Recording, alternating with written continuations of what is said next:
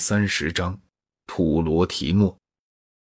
新柏拉图主义的创始人普罗提诺，公元两百零四至两百七十年，是古代伟大哲学家中的最后一个人。他的一生几乎是和罗马史上最多灾多难的一段时期相始终的。在他出世以前不久，军队已经意识到了自己的威力，就采用了视金钱报酬为转移的办法，而推戴皇帝，然后又杀害皇帝，以便再有机会重新出售帝国。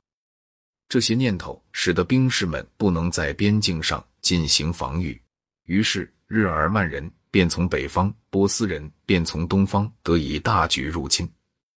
战争与瘟疫减少了大约罗马帝国人口的三分之一，就连不曾被敌军所侵占的省区里，赋税的不断增加与裁员的不断减少也造成了财政的崩溃。那些曾经是文化旗手的城市受到的打击特别沉重。殷实的公民们大量的逃亡，以躲避税吏。直到普罗提诺死之后，秩序才有重新建立起来。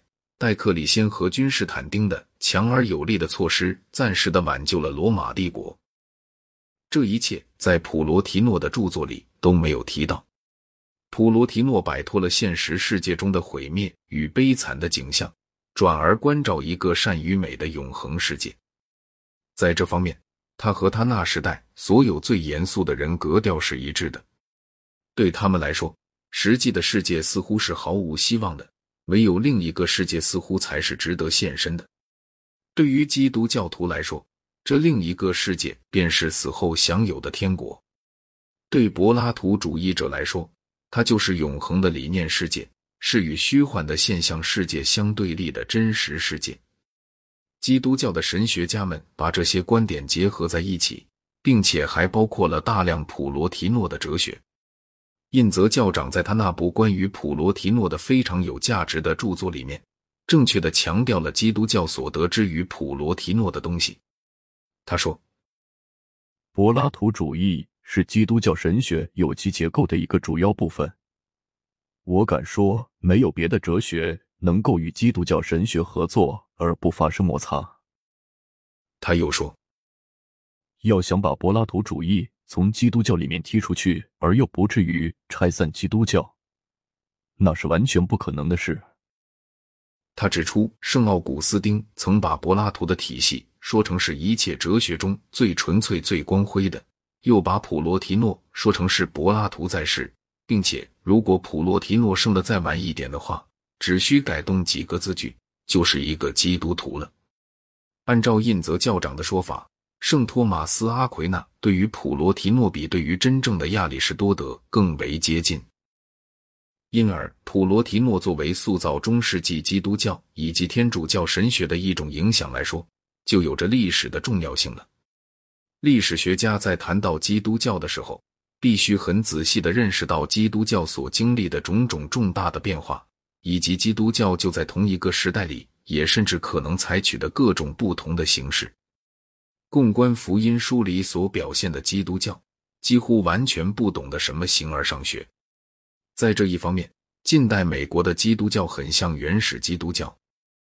柏拉图主义对一般美国人的思想感情是陌生的，大多数美国的基督徒也是更关心现实的责任以及日常世界的社会进步。而不是关心当人们对于尘世万念俱灰时，那些能够慰藉人心的超世的希望。我并不是说教义方面的任何变化，而是说重点与兴趣上的一种差异。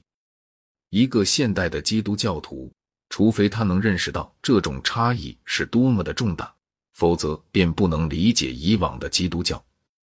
既然我们的研究是历史性的，我们就得探讨以往一切世纪里的有势力的信仰。而在这些问题上，我们便不可能不同意印泽教长所说过的有关柏拉图与普罗提诺的影响的那些话。然而，普罗提诺并不仅仅是具有历史上的重要性而已，他要比任何其他的哲学家都更能代表一种重要的理论类型。一种哲学体系是否重要，我们可以根据各种各样不同的理由来加以判断。首先，而且最显著的理由就是。我们认为它可能是真的。到了今天，已经没有多少学哲学的人会觉得普罗提诺是真的了。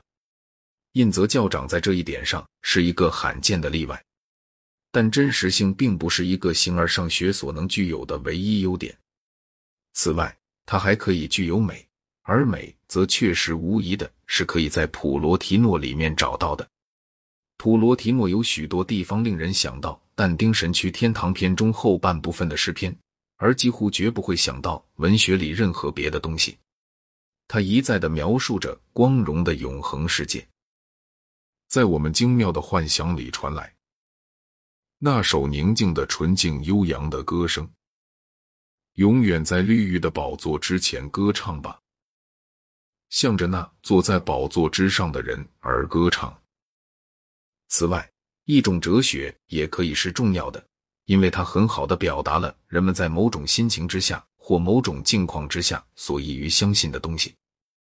单纯的欢乐和忧伤并不是哲学的题材，而不如说是比较简单的那类诗歌与音乐的题材。唯有对宇宙的思索相伴而来的那种欢乐与忧伤，才会产生出来种种形而上学的理论。一个人可以是一个快乐的悲观主义者，也可以是一个忧郁的乐观主义者。也许萨姆尔·巴特勒可以作为前一种人的一个代表，普罗提诺则可以作为后一种人的一个出色的代表。像在普罗提诺所生活的那样一个时代里。不幸是可以随时降临的，而幸福如果也是可以获得的话，却必须要靠对于那些远远脱离感官印象的种种事物加以思索才能求得了。这样一种幸福之中，总会有着一种紧张的成分，它与儿童的单纯幸福是迥然不同的。而且，既然它不是得自于日常生活的世界，而是得自于思想与想象。所以，他就需要有一种能够轻视或者蔑视感官生活的能力。因此，凡是能享受本能的幸福的人，就不是能创造出种种形而上学的乐观主义的人。形而上学的乐观主义依赖对于超感世界的实在性的信仰。在那些在世俗的意义上是不幸的，但却决心要在理论世界中寻求一种更高级的幸福的人们中间。普罗提诺占有着一个极高的地位，他的纯理智方面的优点是无论如何也不能加以轻视的。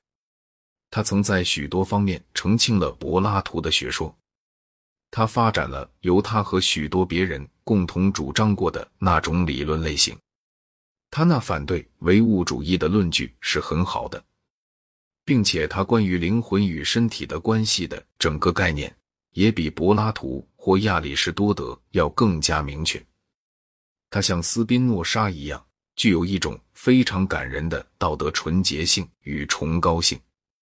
他永远是真诚的，从来也不尖刻或挑剔。他一贯是想要尽可能简洁明白的告诉读者他所认为是重要的东西。无论人们对于作为一个理论哲学家的普罗提诺作何想法，但是作为一个人来说，人们是不可能不爱他的。